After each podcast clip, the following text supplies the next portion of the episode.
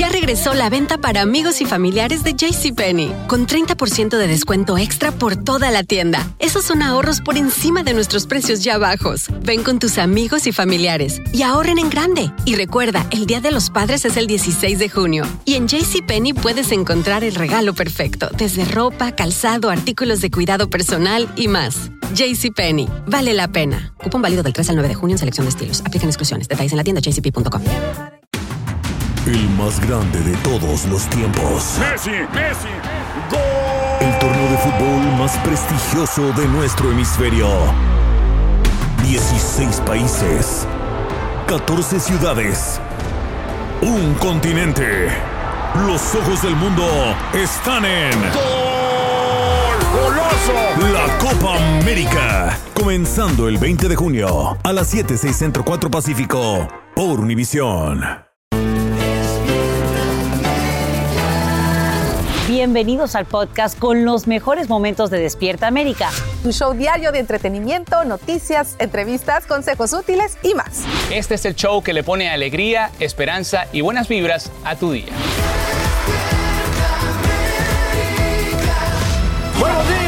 Buenos días. Lunes 25 de octubre. Bienvenidos a esto que ya lo saben, lo conocen perfectamente bien. Despierta. América. Bienvenidos, gracias por iniciar su semana con nosotros. Jessie. Esta mañana nos acompaña Jessy Rodríguez. Ay, chicos, qué honor de verdad y qué felicidad estar con ustedes tan tempranito y bueno, con todos ustedes en casita. Les cuento que fue un fin de semana intenso. Movidito. Yo tengo mucho que contarles. La experiencia en el concierto de Yatra, Ricky Martin y Enrique Iglesias fue inolvidable y más adelante les reseño todo. Por supuesto que sí. Mientras tanto, prepárese con su desayuno, una buena taza de café o té. Así que inicie su día con Despierta América. También estuviste con En Belleza Latina, nos traes Ah. todo mi más adelante. Y madrugando hoy. Feliz, Muy bien. Y Fran viene más adelante, Carlitos también. Así que bueno, pero hay que comenzar con las noticias, mi Sacha. Claro que sí. Quiero contarles que a esta hora millones de personas se enfrentan una de las mayores tormentas registradas en el noroeste del país. Decenas de miles amanecen sin electricidad. La mayor amenaza apunta a zonas devastadas por incendios forestales, como nos dice Socorro Cruz en vivo desde Los Ángeles. Socorro, buenos días, cuéntanos. ¿Qué tal, Sasha? Muy buenos días para toda nuestra audiencia. Mira, el equipo de Despierta América nos hemos trasladado hasta esta zona aquí en el condado de Los Ángeles, en donde las autoridades nos están pidiendo que no nos movamos porque los osos y los coyotes están bajando de la montaña. Ellos ya presienten que esta tormenta llegue en camino, pero también esta zona corre peligro de que se vivan deslaves el día de hoy a partir de la mañana y la tarde. Millones de personas en todo el país amanecen con alertas, evacuaciones o apagones de electricidad. Y es que, Sasha, eh, son dos sistemas climáticos que están impactando ambas costas. Y vamos a comenzar hablando de lo que pasa en los estados de Missouri, Illinois y Kansas, donde tornados han tumbado árboles y cableados eléctricos. Se espera que este sistema de baja presión no tropical continúe su paso por otros estados hasta mediados de esta semana. Y aquí en la costa oeste, bueno, es una, un ciclón bomba, como lo están llamando, que ha impactado los estados de Seattle, de Washington y también eh, California. En el norte, lamentablemente, este sistema pues ya cobró la vida de dos personas después de que un árbol cayera sobre un carro. Esto fue en el estado de Seattle. Y aquí en California, en Santa Rosa, bueno, han tenido que evacuar a las personas con botes después de que cayeran 10 pulgadas de agua, Sasha, desde el día de ayer durante la tarde y noche. Las autoridades dicen que 10 millones de personas están en riesgo de inundaciones repentinas, deslizamientos de lodo y vientos fuertes. Aquí en el condado de Santa Bárbara ya se han evacuado a personas por el riesgo de deslaves rocosos y bueno, como lo decíamos, por los incendios, tú lo acabas de decir, los incendios han acabado con todo lo que es la maleza y esto corre peligro de que se vuelva en lodo. Y aquí en el condado de Los Ángeles las autoridades les recomiendan a las personas que viven cerca de las zonas montañosas que acudan a las estaciones de bomberos más cercanas para recoger costales de arena. Esta es la información. Vamos a estar muy, muy pendientes. Vuelvo contigo.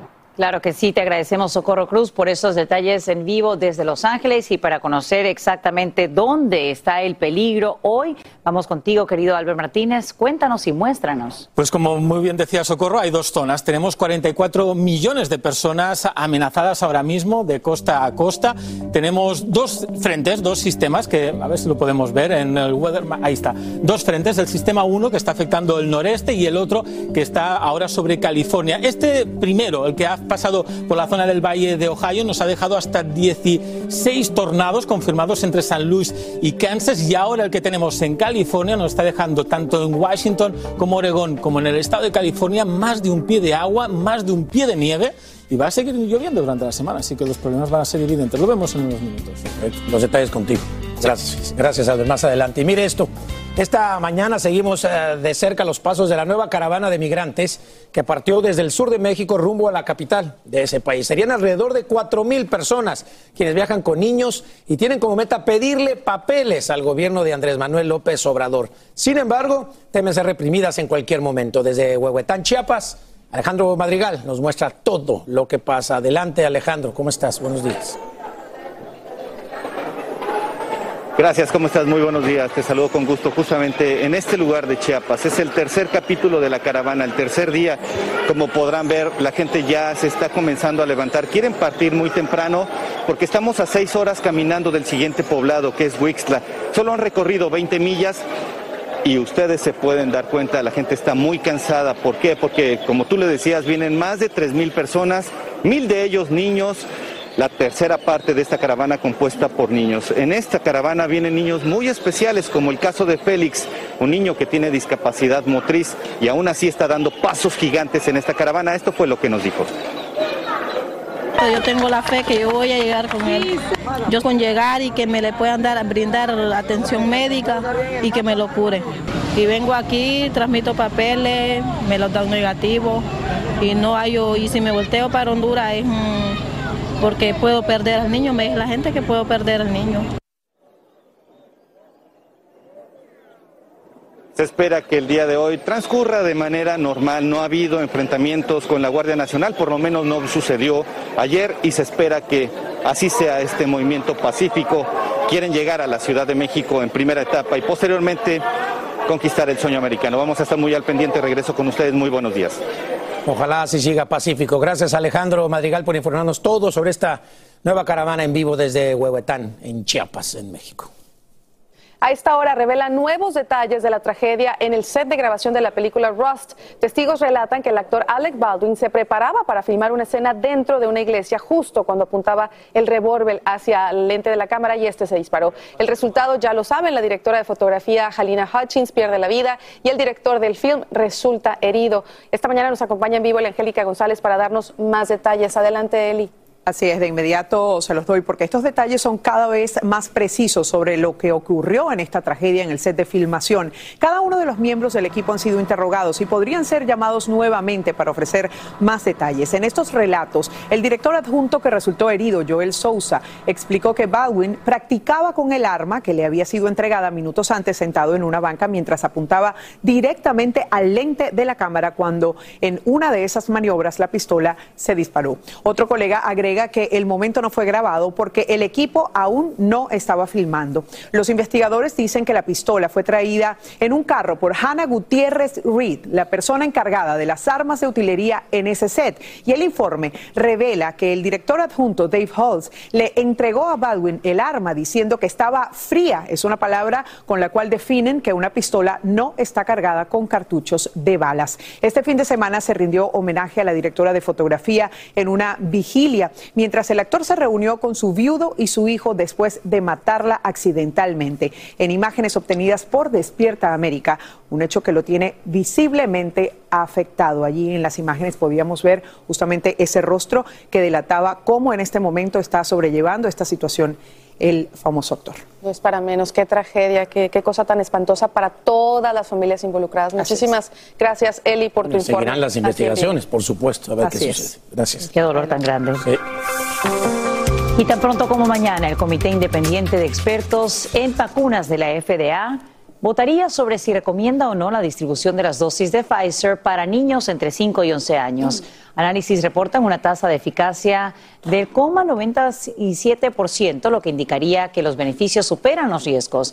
Todo parece indicar que estas dosis pediátricas serían distribuidas durante la primera semana de noviembre.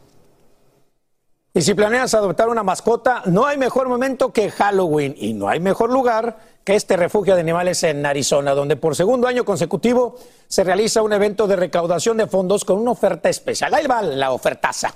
Puedes llevarte una calabaza y un cachorrito, un perrito. Mira cuántos, cuántos cachorros esperan por ti con trajes de fiesta, listos para conocer a su nueva familia y hacer un trick or treat con los niños en esta noche de brujas. Ahí está la promoción, calabaza y cachorrito. Un amigo de por vida. Así es. Amigo de por vida. Y bueno, vamos a pasar a otras cosas. Lamentablemente, un miembro de esta familia Despierta América ha sufrido una pérdida muy grande y estamos contigo, te queremos mucho y te abrazamos a la distancia. Pasamos con ustedes, muchachos. Anita, te queremos. Así es, Carla, como lo acabas de decir, nuestra Ana María Canseco, Anita, está de luto. Lamentablemente, en la mañana del sábado falleció en San Antonio, Texas, su madre, la señora Ara, y la están viendo en pantalla, quien hace poco más de un año fue diagnosticada con Parkinson y luego se complicó con Alzheimer. Ana María comenzó una vida en San Antonio para estar cerca de su madre. Desafortunadamente, doña Ara murió a una edad temprana. Vamos a recordar que Ana María Canseco compartió que durante los primeros años de su vida ella creó que Ara era su hermana, pues había quedado embarazada muy joven, era madre soltera y fue su abuela quien la adoptó como si fuera su hija.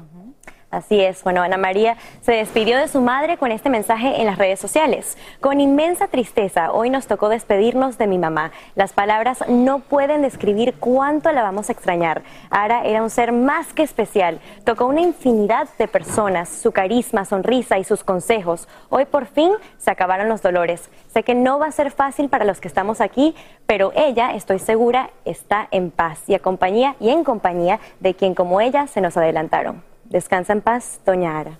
Te digo algo, Jessy, eh, Ana María dio hasta lo último. De hecho, Ana María en algún momento puso en pausa su carrera de una manera y dejó todo lo que tenía aquí en Miami, vendió absolutamente todo para irse a vivir con Ara en San Antonio y cuidarla hasta el último momento. Ana María Canseco, eres una mujer ejemplar como, como profesional, como hija pendiente de tu mamá hasta el último momento. Sé exactamente lo que estás pasando. Desde aquí, un fuerte abrazo por parte de todo el equipo. Hacer tequila, Don Julio, es como escribir una carta de amor a México. Beber tequila, Don Julio, es como declarar ese amor al mundo entero. Don Julio es el tequila de lujo original, hecho con la misma pasión que recorre las raíces de nuestro país. Porque si no es por amor, ¿para qué? Consume responsablemente. Don Julio Tequila, 40% alcohol por volumen, 2020. Importado por Diageo Americas, New York, New York. Ya regresó la venta para amigos y familiares de JCPenney, con 30% de descuento extra por toda la tienda. Esos son ahorros por encima de nuestros precios ya bajos. Ven con tus amigos y familiares y ahorren en grande. Y recuerda, el Día de los Padres es el 16 de junio. Y en JCPenney puedes encontrar el regalo perfecto, desde ropa, calzado, artículos de cuidado personal y más. JCPenney, vale la pena. Cupón válido del 3 al 9 de junio en selección de estilos. Aplican exclusiones. Detalles en la tienda jcp.com. Tres ganadores. Cada uno de ellos se ha ganado 200 millones de pesos. A la familia Pérez, Uriarte y Ortiz se les cumple el sueño. Prométeme que el dinero nunca te va a cambiar. Te juro que siempre voy a ser ese hombre del que tú te enamoraste. Pero con la suerte, también llegan los problemas. Lástima que van a perderlo todo. Golpe de suerte, de lunes a viernes a las 8 por Univisión. Alegra tu día y mantente informado con lo mejor de Despierta América. Esta mañana sabemos que no habría un funeral para Brian Laundrie porque los resultados de la autopsia no son concluyentes. Así lo informa el abogado de la familia. Añade que los restos serían trasladados a un antropólogo para que realice una evaluación adicional sobre las causas de muerte. Los padres de Laundrie dicen que el joven estaba molesto cuando se salió de su casa para refugiarse en una reserva natural de Florida. Llevas a tu hijo a la escuela, pero la cruda realidad es que no sabes si regresará a su hogar. El retorno de los estudiantes a clases presenciales viene acompañado de un aumento en peleas, decomiso de armas y tiroteos en planteles educativos. Y en vivo desde Nueva York, Fabiola Galindo tiene las imágenes de una reciente pelea que pues tiene muy preocupados a los padres. Adelante, Fabiola, buenos días.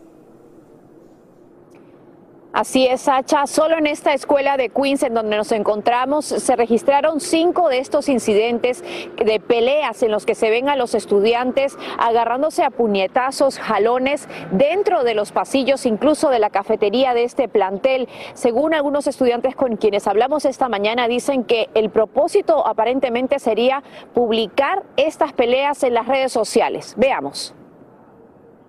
Trifulcas violentas entre menores de edad dentro de escuelas públicas de Nueva York. Estos videos muestran las peleas que ahora son motivo de alarma entre padres y madres de familia. Sí hubo momentos en que hubo problemas, especialmente ya me contaba dentro de la escuela. Como si fuera poco, en casi 24 horas se confiscaron cinco armas de fuego a varios estudiantes. No sé dónde consiguen las armas, pero traen armas. Aunque en Nueva York es uno de los estados con las leyes de venta de armas más estrictas del país, la violencia es una nueva realidad a la que se enfrentan estos estudiantes que apenas volvieron a clases presenciales obligatorias hace poco más de un mes. Los padres y madres piden más agentes de seguridad en las escuelas, ya que aseguran hay una escasez de estos empleados, mientras el Departamento de Educación señala están trabajando de la mano de la policía para implementar escaneos de los estudiantes cuando se necesiten. Se puede solucionar cuando nosotros como ciudad hagamos la inversión necesaria, no solamente en el personal de seguridad, sino trabaja también en trabajadores sociales Los estudiantes dicen que estas peleas causan interrupciones constantes en sus clases. Las autoridades también dicen que han desplazado al menos 500 trabajadores sociales para pues atender las necesidades psicológicas de estos alumnos. Sacha, yo regreso contigo al estudio. Fabiola Galindo, preocupante situación. Te agradecemos por brindarnos los nuevos detalles en vivo desde Nueva York. Y a esta hora aumenta la incertidumbre sobre el cuidado infantil en todo el país. Cada vez son más las guarderías que cierran y para muchas familias esto es un verdadero círculo vicioso porque el trabajo de esas instituciones resulta clave para que los padres y madres puedan tener sus propios empleos. Nos vamos hasta Washington DC con Edwin Pitti que nos explica en vivo qué es lo que está generando esta crisis. Te escuchamos, Edwin. Así es, Sacha. Muy buenos días. El problema central son los salarios. Te puedo comentar que desde que inició la pandemia, más de 100 mil personas que trabajan en la industria de cuidado infantil se han ido porque les pagan mucho más en restaurantes, gasolineras e incluso en tiendas donde se vende marihuana. Cada vez se agudiza más el problema del acceso a cuidado infantil en todo el país. Esa mujer quien administra esa guardería enfrenta retos que nunca había visto. Leslie dice que por primera vez en 27 años tiene los salones para cuidar a los niños, pero no el personal. La industria tiene una baja de más de 125 mil trabajadores y tan solo desde junio 10 mil más se han ido. La razón, la falta de buenos salarios. ¿Quién quiere venir a esa industria cuando ves que en una gasolinera te van a pagar de 15 a 17 dólares la hora? Y ese es el reto. Los empleados de guarderías empiezan ganando de 10 a 12 dólares la hora, lo que para expertos es trabajar para seguir viviendo en niveles de pobreza. Según el Departamento del Tesoro, los padres pagan cerca de 10 mil dólares al año por el cuidado de sus niños, Actualmente, cuatro de cada cinco centros infantiles tienen falta de personal y poco a poco se están viendo obligados a cerrar sus puertas. Y el problema más grave. Muchas de nuestras mujeres, nuestras mamás, no pueden ah, hallar trabajo porque simplemente porque no tienen el cuidado infantil. Sacha, precisamente en las últimas horas el presidente Joe Biden se reunió en su casa en Delaware con líderes del Congreso para discutir precisamente parte de su agenda económica que incluye miles de millones de dólares para colaborar con el tema de cuidado infantil. Sin embargo, sigue enfrentando muchas trabas, no solamente por parte de republicanos, sino también por demócratas centristas. Y eso sería un grave problema porque al final del día los más afectados son las comunidades afroamericanas y las hispanas. Estamos en vivo desde Washington. Vuelvo contigo al estudio, Sacha. Gracias, Edwin Pitti, por brindarnos esta información. Y mire esto, hay que de verdad disfrutarlo. Por primera vez en la historia, un jugador de fútbol americano logra su touchdown número 600. No puede ser otro que Tom Brady. Ahí está, el estelar mariscal de campo anota cuatro veces y ahora tiene 602, asegurando la victoria de los Tampa Bay frente a los Chicago Bears. Estuvo maravilloso. Lo asombroso es que aparte que el balón, ya lo vio, termina en manos de un espectador y el equipo tiene que negociar para recuperarlo. Según expertos, el aficionado podía haber recibido 500 mil dólares por la pelota, pero en lugar de regatear, la devolvió. La devolvió sin dudarlo, imagínense nada más. Y en otro emotivo, muy emotivo momento, un niño estalla en lágrimas cuando su ídolo, sí, ahí está, Tom Brady, se acerca al parco, le pone una gorra en la cabeza. El pequeño se llama Noah Reeve. Ya está el letrero, ese cartel donde afirma que Brady le ayudó a vencer el cáncer. Así que ahí están estas tres imágenes, tres momentos sensacionales en esto que es el fútbol americano, que solamente Tom Brady lo pudo haber logrado. Sin lugar a dudas, pues es el atleta o uno de los atletas más importantes en la historia del deporte. Sí, sin duda alguna. Qué belleza por él, por su equipo, por este niño sobreviviente de cáncer y bueno, por el fanático no tanto. Efectivamente. Yo no entiendo, claro, 500 mil dólares, el touchdown 600 en la historia del fútbol americano, nadie lo había logrado, lo puede haber vendido por buena lanita y miren. De ¿Eh? retache. Le, le dieron una camiseta autografiada. algo es algo. Algo es algo. Bueno, aquí seguimos y vamos a hablar de esto porque el llamado tapón de Darién es uno de los lugares más peligrosos e intransitables de América y precisamente por su vegetación y las bandas criminales que allí operan. Bueno, sin embargo, se ha convertido en el paso de cientos de inmigrantes que vienen de Sudamérica, Cuba y Haití y tratan de llegar a los Estados Unidos en busca de oportunidades. Mira, Carlita, familia, una familia venezolana realizó la travesía y Patricia fue mayor, conversó con ellos. Vea de qué se trata. Ellos son Yurani, Michael, Esmeralda y Emmanuel. Luego de salir de Venezuela en noviembre del 2020, decidieron emprender su viaje a pie y sin dinero desde Colombia hasta Estados Unidos. Estos caminantes tenían algo que los hacía diferente, el entusiasmo. Lo logramos. ¿Cómo comenzó la travesía? Mi esposo que es experto buscando información, se metió por internet, averiguó y entonces veía el mapa, pero es que entre, entre Colombia y Panamá lo único que hay es una selva. Y esa selva es el conocido Tapón del Darién, un istmo selvático entre Colombia y Panamá que une a Sudamérica con el resto del continente y se ha convertido en el paso más letal de los migrantes que se niegan a perder la esperanza. ¿Dónde está el camino?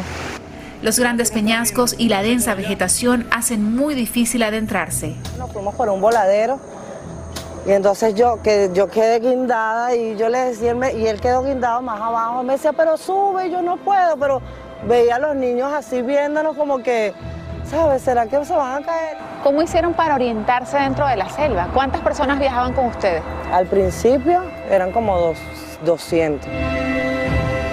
Los Vargas también estaban expuestos a bandas criminales. Mujeres violadas dentro de la selva. Niñas violadas. Niñas violadas, mujeres que pierden la vida, hombres que pierden la vida, porque, o sea, no es solamente un camino, a veces hay que pasar por, por, Unos por sitios donde uno va casi que agarrándose solamente las raíces y unos peñascos que si tú caes ya no lo no, no echas No lo cuento. Esmeralda, de 10 años, recuerda claramente todo lo que pasó. Me salieron agallas en, los- en, la- en, los- en el pie y me dolían y me dolían, pero nosotros seguíamos caminando y después llegamos a un lugar y nos dormíamos ahí. Mi mamá nos colocaba una sábana y ahí dormíamos. Comenzaron como a desgarrarnos los pies por, por la planta y ya el paso no era el mismo, sino que era más difícil porque teníamos la piel al rojo vivo, entonces estábamos sin comida. ¿Dale esa galleta? Toma. ¿No las comemos? Mami, ¿por qué no? Comían lo que encontraban en el camino. Dormíamos en una carpa, nos pasaban por ahí las culebras. La selva es totalmente húmeda, llueve cada cinco minutos, si no estás pasando un río o cualquier cosa, entonces encender una fogata dentro de la selva es un reto. Horrible. lograron? ¿Lograron encender fogatas? Sí, sí. Sí, nos volvimos unos expertos ahí eh, encendiendo la fogata. Como un milagro, los Vargas salieron ilesos luego de pasar caminando varios países. Venezuela, eh, Colombia, Panamá, la selva, Costa Rica, Honduras, Guatemala y México. ¿Qué aprendieron de todo ese camino? Yo siempre digo que este, esta travesía se trató de amor y de paciencia. ¿Estás cansada? Uf, bastante. Muy cansada. Si tú tuvieras que decirles algo a tus hijos en el futuro sobre toda esta experiencia, ¿qué mensaje le tendrían guardado a ellos? Como yo siempre le digo a ellos que lo amo con mis entrañas, yo le diría que por amor, por ese amor tan grande que siento por ellos, por eso fue que yo hice todo esto. Salieron de la selva, llegaron a la frontera con México, estuvieron detenidos, los soltaron y le dieron su cita en corte en New York. La organización Una Carta Salva una Vida les tendió una mano en la Gran Manzana. Brinqué de alegría porque ya, ya, ya no tenemos que caminar, ya no nos vamos a ir para ningún país. Bueno familia, yo sé que ustedes tienen mucha necesidad, ya comienza el frío aquí en Nueva York, así que de parte de Despierta América les traemos estos detallitos, queríamos contribuir y ayudarlos. Ahora viven en un shelter y están comenzando de nuevo. Pero ambos tienen bien claro que con trabajo duro y honestidad cumplirán su sueño americano. Que sea un negocio familiar donde lo, lo pueda atender mi esposa si tiene tiempo luego que salga del salón de belleza. Aún queda esperar la decisión de la Corte, pero por lo pronto los Vargas se sostienen en su anhelo de un futuro mejor. Qué historia. Increíble, qué increíble. Yo como, como venezolano me doy cuenta de todo el dolor, la tragedia, el desespero que estamos viviendo en nuestro país, que es lo que hace que precisamente tomen las decisiones que tomen basadas en el hambre, en la delincuencia, en las peores condiciones infrahumanas. Es, definitivamente. es- es triste escuchar a los niños, ¿no? No, no, que no. tengan que pasar por todo esto porque en sus países no, no dan la vida que un niño se merece. La libertad de jugar, la libertad de estudiar, la libertad de elegir ser alguien cuando sean grandes. Me parte el alma. Pero bueno, aquí vamos a seguir esa historia y deseamos que empiecen una vida como se la merece. ¿verdad? Así es, así es. Vamos a celebrar la vida, que al final es lo que, lo que nos queda hacer. Hacer tequila, Don Julio, es como escribir una carta de amor a México. Beber tequila, Don Julio, es como declarar ese amor al mundo entero. Don Julio es el tequila de lujo original, hecho con la misma pasión que recorre las raíces de nuestro país. Porque si no es por amor, ¿para qué? Consume responsablemente. Don Julio Tequila, 40% alcohol por volumen, 2020. Importado por Diageo Americas, New York, New York. Ya regresó la venta para amigos y familiares de JCPenney, con 30% de descuento extra por toda la tienda. Esos son ahorros por encima de nuestros precios ya bajos. Ven con tus amigos y familiares y ahorren en grande. Y recuerda, el Día de los Padres es el 16 de junio. Y en JCPenney puedes encontrar el regalo perfecto, desde ropa, calzado, artículos de cuidado personal y más. JCPenney, vale la pena. Cupón válido del 3 al 9 de junio en selección de estilos. Aplican exclusiones. Detalles en la tienda jcp.com. Tres ganadores. Cada uno de ellos se ha ganado 200 millones de pesos. A la familia Pérez, Uriarte y Ortiz se les cumple el sueño. Prométeme que el dinero nunca te va a cambiar. Te juro que siempre voy a ser ese hombre del que tú te enamoraste. Pero con la suerte, también llegan los problemas. Lástima que van a perderlo todo. Golpe de suerte, de lunes a viernes a las 8 por Univisión. Continuamos con el podcast más divertido de tu día. Despierta América. Esta mañana hay gran preocupación en México por el riesgo de intoxicación en niños debido a utensilios de cocina hechos con barro vidriado. Es que dichos objetos suelen curarse con un esmalte a base de una sustancia nociva que puede afectar las capacidades físicas e intelectuales de los menores. En vivo desde la capital mexicana, Eduardo Meléndez nos dice de qué compuesto se trata y dónde se detectan las mayores afectaciones. Intoxicación por plomo. Adelante, Eduardo. Sasha, a todos muy buenos días. ¿A qué se refiere Pure Air, este organismo no gubernamental? Le voy a pedir a mi compañero Andrés Taquizawa que se cierre un poco a esta imagen. ¿De qué hablan ellos? Bueno, resulta que estos eh, trastes son curados o cubiertos con un esmalte a base de dióxido de plomo que al calentarse pues puede desprender sustancias tóxicas y que es lo que afecta directamente a los niños o se desprende por el calor o se desprende por un golpe. Sin embargo, bueno, ellos están pidiendo que no se utilicen este tipo de trastes, que se corrobore que no se utilicen productos, productos tóxicos y que se opte por el boro. ¿Qué es el boro? Pues es una sustancia libre de plomo que ayuda precisamente a, esta función a cubrir el barro y que no afecta a la salud. Ahora, ¿cómo es eh, para detectar qué sí y qué no, qué tipo de material puede ser utilizado? Bueno, esta organización tiene una página que es un barro aprobado. Aquí hay muchas empresas que marcan que precisamente el barro que utilizan y el recubrimiento que utilizan es el permitido para evitar que se enfermen los niños. Y esto, bueno, principalmente, Sasha, se produce o en Puebla o en Oaxaca. Sasha. Bien, Eduardo, ¿cómo reaccionan los fabricantes de este tipo de utensilios?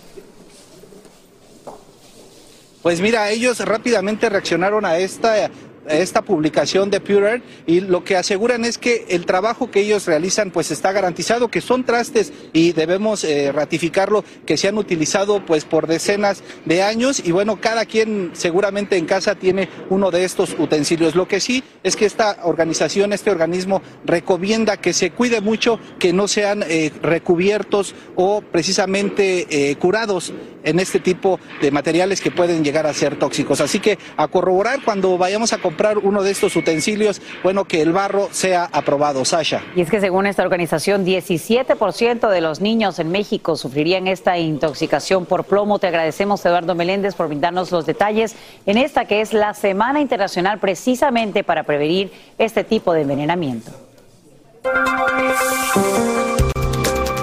Y nos vamos para Nueva York para conocer los puntos claves del plan de jubilación que acaba de firmar la gobernadora Kathy Hochul. La ley estipula que las empresas del sector privado con más de 10 empleados y que tengan dos años o más operando deben brindarles a sus trabajadores el programa de ahorro para su retiro, que comenzaría a finales de 2022. Y esto beneficiaría a casi dos millones y medio de personas. Y atención a los padres que viven precisamente en la Gran Manzana y tienen hijos en escuelas públicas. Es importante que sepan que pueden recibir entre 50 y 100 dólares de descuento. ¿Esto para qué? Para comprar una laptop o para recibir descuento por Internet. Más de 400 mil hogares se han inscrito, pero muchos todavía serían elegibles. Quedan casi 2.500 millones de dólares para repartir. Así que ya no te quedes por fuera y puedes visitar nuestro sitio en internet para ver quiénes califican y lo más importante, cómo aplicar.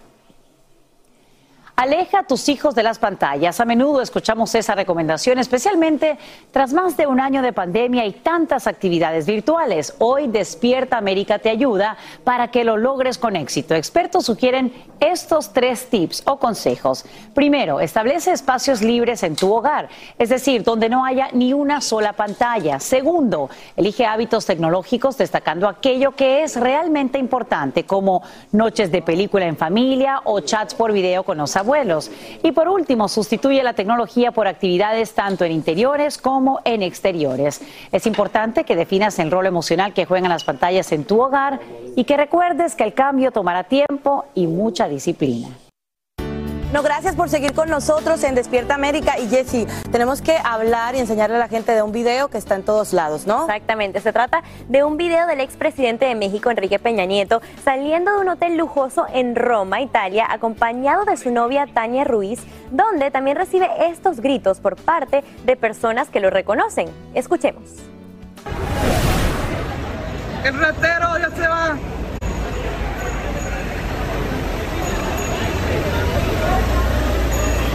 Para ser presidente, qué poco. Ajá, en un taxi, imagínate. Pero cada, cada quien tiene lo que se merece y van a ir a la cárcel. Va a pagar todo. Uno taxi, el expresidente. Ajá. Ahí está. Pues este, este video le ha dado la vuelta, pues, en- por supuesto, a todo México, ¿no? Claro que Y sí. La gente, claro, pues, este, la gente está indignada, la gente está enojada de que, pues, varias de estas personalidades, de estos expresidentes, de estos exgobernadores, pues, están dando una vida de, de lujo, ¿no? Pero sin embargo, sin embargo, también en el hotel él critica como es lo que te mereces porque lo ven tomando un taxi. Él está diciendo es lo que te mereces, vas a ir a la cárcel, mira cómo sí, andas. sí, es lo que te mereces en el sentido de que lo están, eh, eh, por, por- por tomar un taxi, quiere decir que, que- que no tiene dinero, que si no para, tiene dinero para, comprarse o para que pase un chofer con una limusina, O etcétera, etcétera, o también. seguridad también, ¿no? Pero bueno, se han estado dando, acuérdate que Enrique Peña Nieto no solamente con Tania ha estado en Roma, este creo que es en Roma, ha estado en Madrid, ha estado por toda Europa y entonces estas imágenes pues sí la verdad calan. Y esto viene a colación también de que otros, eh, les decía, otros exgobernadores y otras personas que se supone que están eh, presas en México, los han visto en restaurantes eh, lujosísimos, carísimos, comiendo, cuando se supone que deberían de estar testificando o haciendo cosas en contra de estas personas. Pero no solo, no solo después de ocupar el cargo, sino también durante recibía muchas críticas precisamente por este tipo, ¿no? De, di- digamos, de mal uso De del imágenes, dinero. de imágenes. Exactamente. Pero bueno. Y ahora con que- el tema de las mascarillas no se puede ver muy bien la, ta- la cara de Tania, pero se ve que está indignada. Tal vez yo creo que están acostumbrados, sinceramente, a este tipo de, de ataques, a este tipo de rechazo, porque cuando tienes una posición como la que tenía Peña Nieto, pues obviamente tiene gente que te quiere, en el caso de él muy Por pocas, y hay mucha gente que no te quiere y te da con todo, como lo que estamos viendo No, y ahora. ahora con las redes lo van a encontrar en todos lados. Todo Sí, este por eso este video le ha dado la vuelta y además lo que le dice esta señora, ¿no? Finalmente, ¿no? Muy feo. Vas a pagar finalmente, vas a terminar en la cárcel, porque bueno, se supone que ahora este nuevo gobierno pues está ah, buscando a estas personas que supuestamente no hayan cometido algún delito y entonces lo está tratando de, de- de- de juzgar, ¿no? Así es. Hacer tequila, Don Julio, es como escribir una carta de amor a México. Beber tequila, Don Julio, es como declarar ese amor al mundo entero. Don Julio es el tequila de lujo original, hecho con la misma pasión que recorre las raíces de nuestro país. Porque si no es por amor, ¿para qué? Consume responsablemente. Don Julio Tequila, 40% alcohol por volumen, 2020. Importado por Diageo Americas, New York, New York. Ya regresó la venta para amigos y familiares de JCPenney, con 30% de descuento extra por toda la tienda. Esos son ahorros por encima de nuestros precios ya bajos. Ven con tus amigos y familiares y ahorren en grande. Y recuerda, el Día de los Padres es el 16 de junio. Y en JCPenney puedes encontrar el regalo perfecto, desde ropa, calzado, artículos de cuidado personal y más. JCPenney, vale la pena. Cupón válido del 3 al 9 de junio en selección de estilos. Aplican exclusiones. Detalles en la tienda jcp.com. Tres ganadores. Cada uno de ellos se ha ganado 200 millones de pesos. A la familia Pérez, Uriarte y Ortiz se les cumple el sueño. Prométeme que el dinero nunca te va a cambiar. Te juro que siempre voy a ser ese hombre del que tú te enamoraste. Pero con la suerte, también llegan los problemas. Lástima que van a perderlo todo. Golpe de suerte, de lunes a viernes a las 8 por Univisión. Llegó el momento para que los doctores respondan todas tus dudas. A continuación, escucha a los doctores con toda la información que necesitas para que tú y tu familia tengan una vida saludable. Gracias por seguir con nosotros. Estábamos muy atentos a esa conversación. Mucho éxito, Daniel.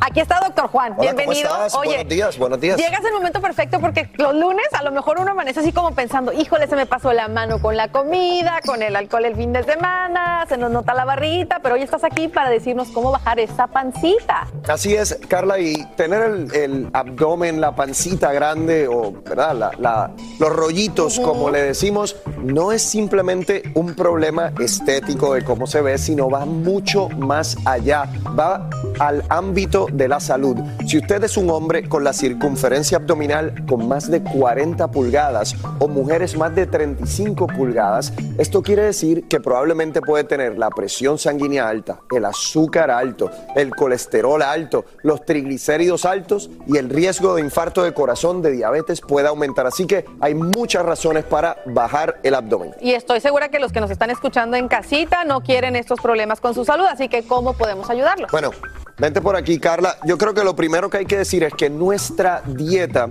es una dieta que está llena de carbohidratos, ¿ok? Una dieta llena de carbohidratos. ¿Qué es eso? Todo lo que es blanco. Miren, vamos a empezar por aquí primero. ¿Ok? Miren esto, el pan blanco, el azúcar, los pastelitos, la pasta, el arroz blanco, el alcohol, la cervecita, todo eso se va a dónde? Al abdomen. Entonces, ¿qué es lo que tienen que hacer? Una dieta baja en carbohidratos. Carla, hay que hacer ejercicio aeróbico. Además de eso, hay que eliminar las sodas, hay que eliminar el alcohol, aunque sea a lo que está tratando de bajar la panza. Eventualmente usted puede eh, poco a poco tomar alcohol en moderación. Pero al principio yo veo a estas personas bajando los carbohidratos un poquito, haciendo mucho ejercicio y después llegan el pancake, la cerveza y yo digo, bueno, Ahí no miren, mucho. así se ve más o menos un día de una dieta baja en carbohidratos de talla. Tienen la proteína, tienen la grasa saludable, tienen grano, Ajá. ¿verdad?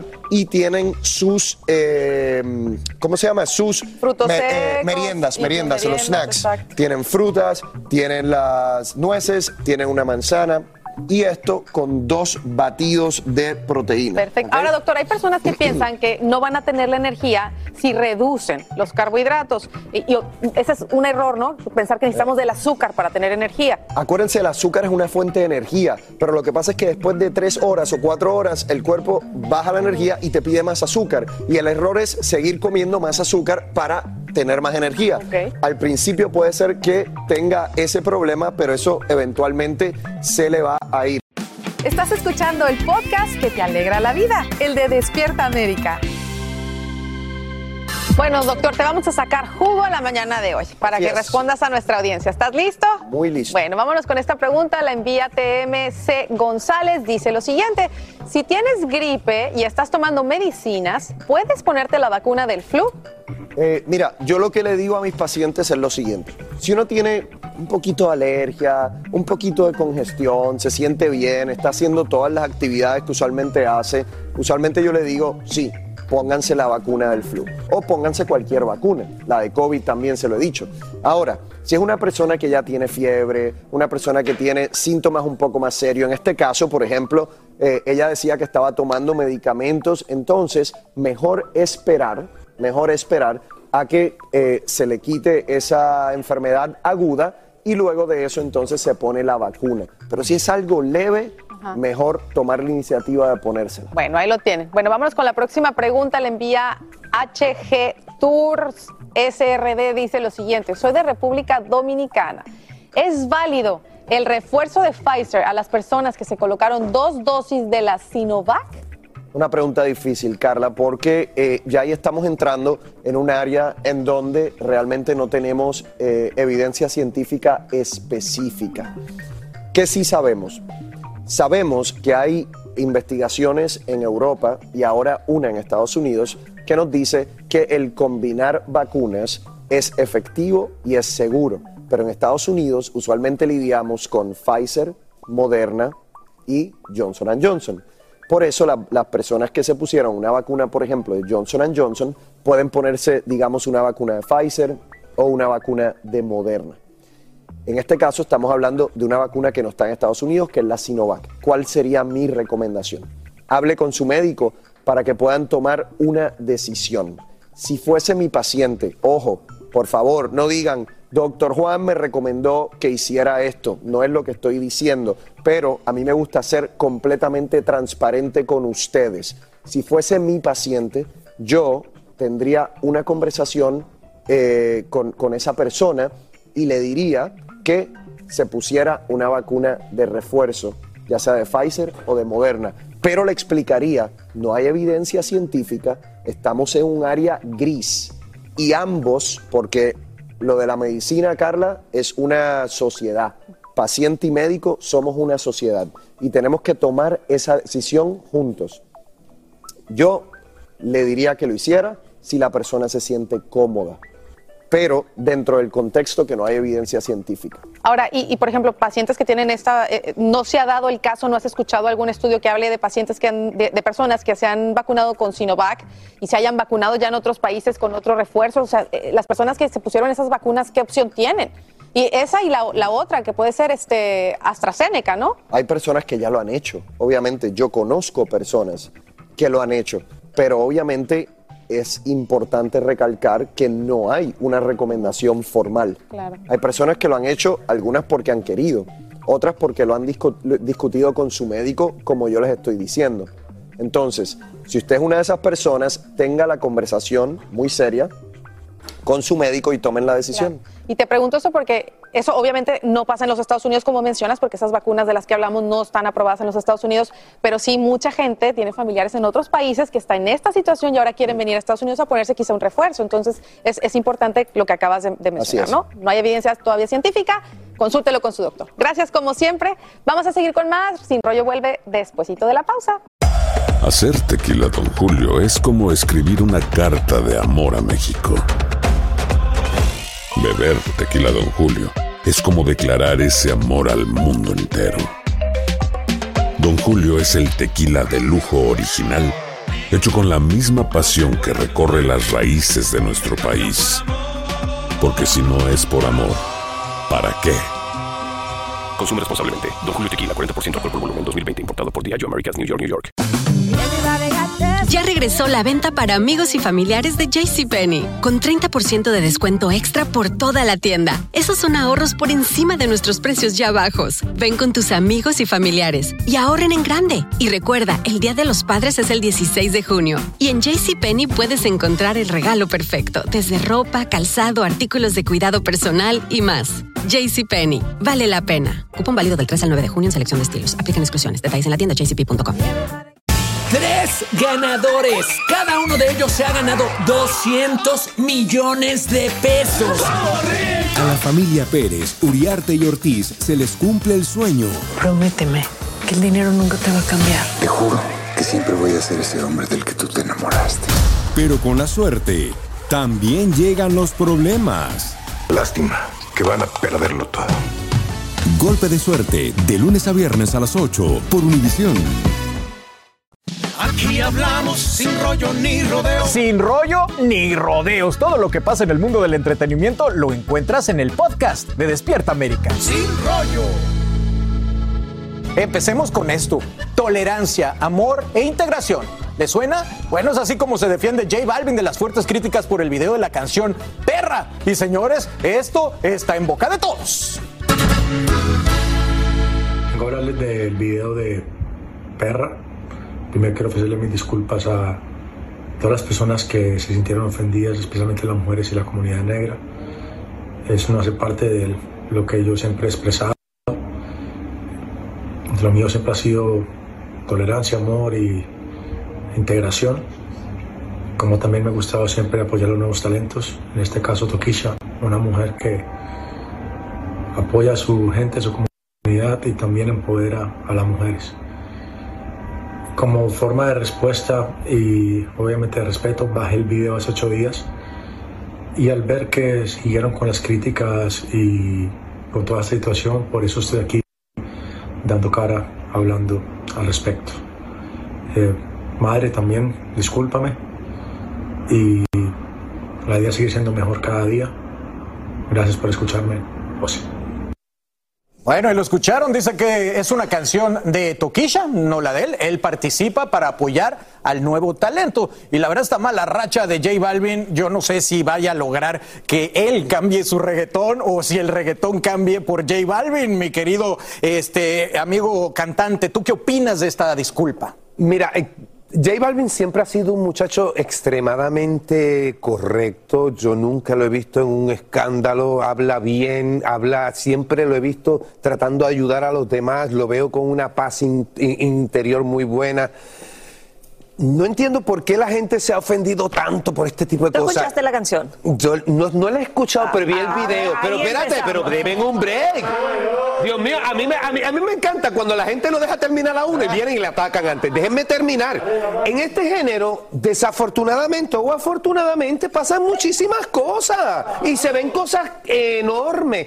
Yo entiendo que a lo mejor una comunidad, en este caso, se sintió ofendida, pero en, en este momento yo no creo que ninguno, ni los productores, porque aquí, aquí le estamos echando la culpa al artista, porque a lo mejor él simplemente no tomó la decisión de decir, mira, pues yo no debería hacer esto, porque no lo veía mal, porque en este género se ven muchísimas cosas. Y, ese es el ¿me problema, entiendes? y ese es el problema, Johnny, que si yo- J Balvin, siendo J Balvin, y de verdad comparto contigo de que ha sido una persona muy elocuente, empezó desde muy abajo y a dónde ha subido, y no se da cuenta que esta canción iba a perjudicar a tanta gente y tuvo que esperar a que se creara toda esta ola detrás de eso, sí deja mucho que pensar, que no está en control de lo que él está produciendo. Hmm. Su video, para muchas personas, como que no, no fue una, una disculpas completa. Primero, porque lo hizo en su story, que en 24 horas eso se va a acabar y no, y no va a quedar ahí. No, ¿Por qué no lo publicó en su, en su feed, donde hay miles y millones de personas Bueno, que lo están Mighty, siguiendo? pero lo hizo, ¿Y por qué Mighty. tuvo que esperar hasta ahorita? Sí, pero, Me gusta pero- lo que dices, Maiti, que perdió el control de su producción. Y Marce, también te quería preguntar a ti no, sobre. yo no creo que haya perdido el control de su producción. Yo creo que está en un momento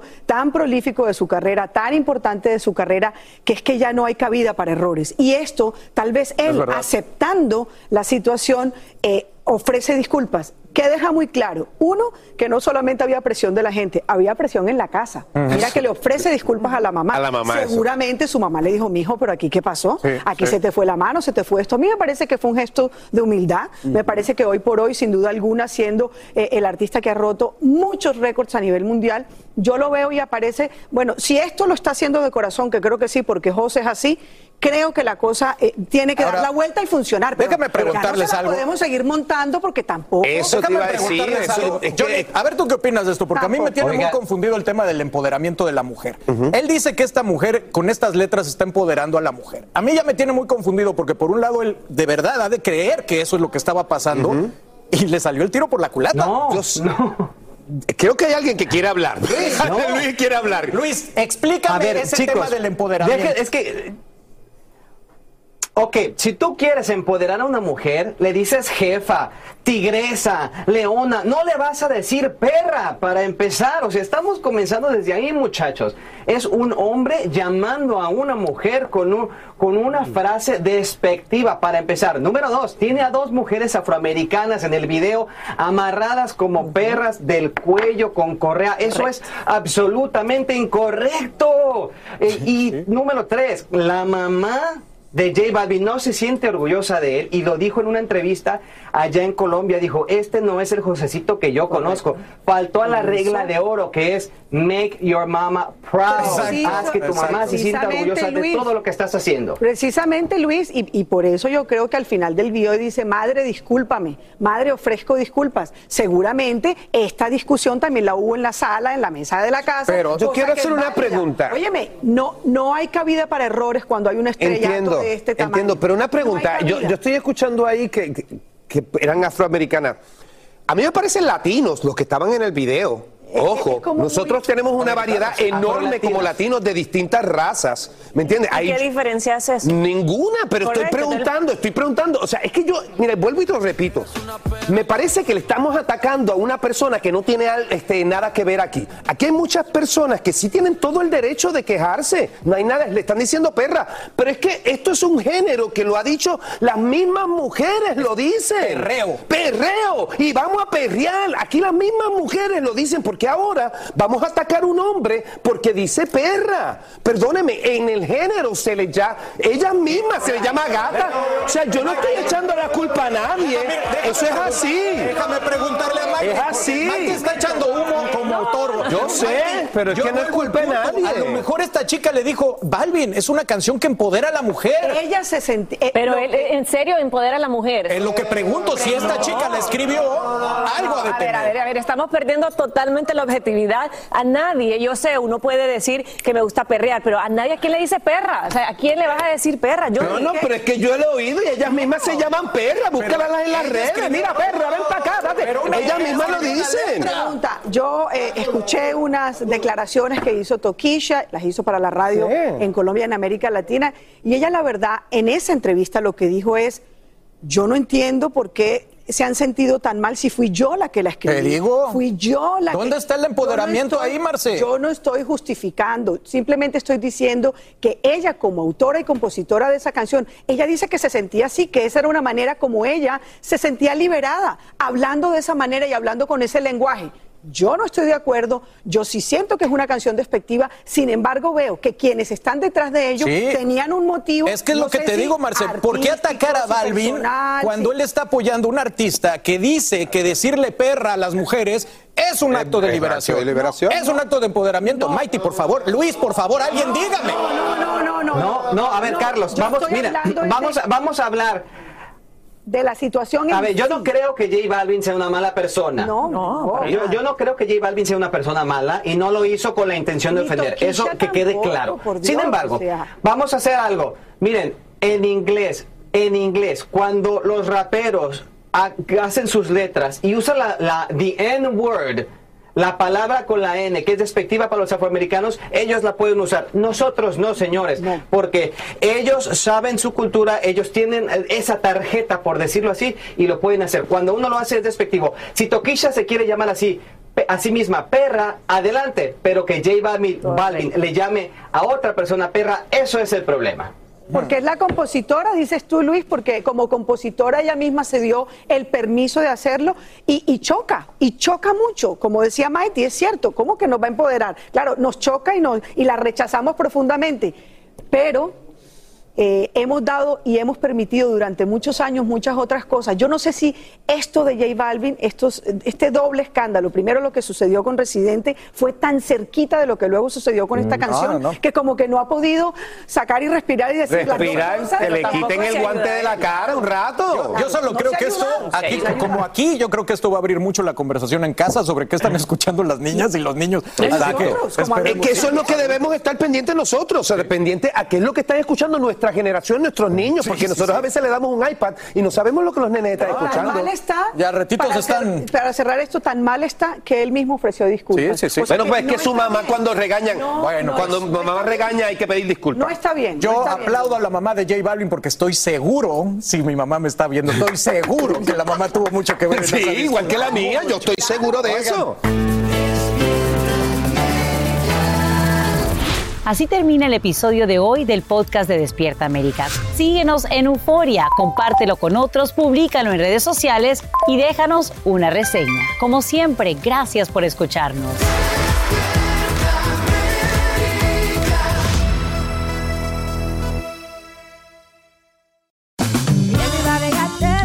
Regresó la venta para amigos y familiares de JCPenney, con 30% de descuento extra por toda la tienda. Esos son ahorros por encima de nuestros precios ya bajos. Ven con tus amigos y familiares y ahorren en grande. Y recuerda, el Día de los Padres es el 16 de junio. Y en JCPenney puedes encontrar el regalo perfecto, desde ropa, calzado, artículos de cuidado personal y más. JCPenney, vale la pena. Cupón válido del 3 al 9 de junio en selección de estilos. Aplican exclusiones. Detalles en la tienda jcp.com.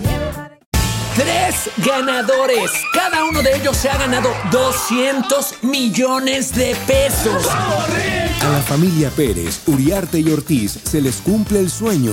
Prométeme que el dinero nunca te va a cambiar. Te juro que siempre voy a ser ese hombre del que tú te enamoraste. Pero con la suerte, también llegan los problemas. Lástima que van a perderlo todo. Golpe de suerte, de lunes a viernes a las 8 por Univisión.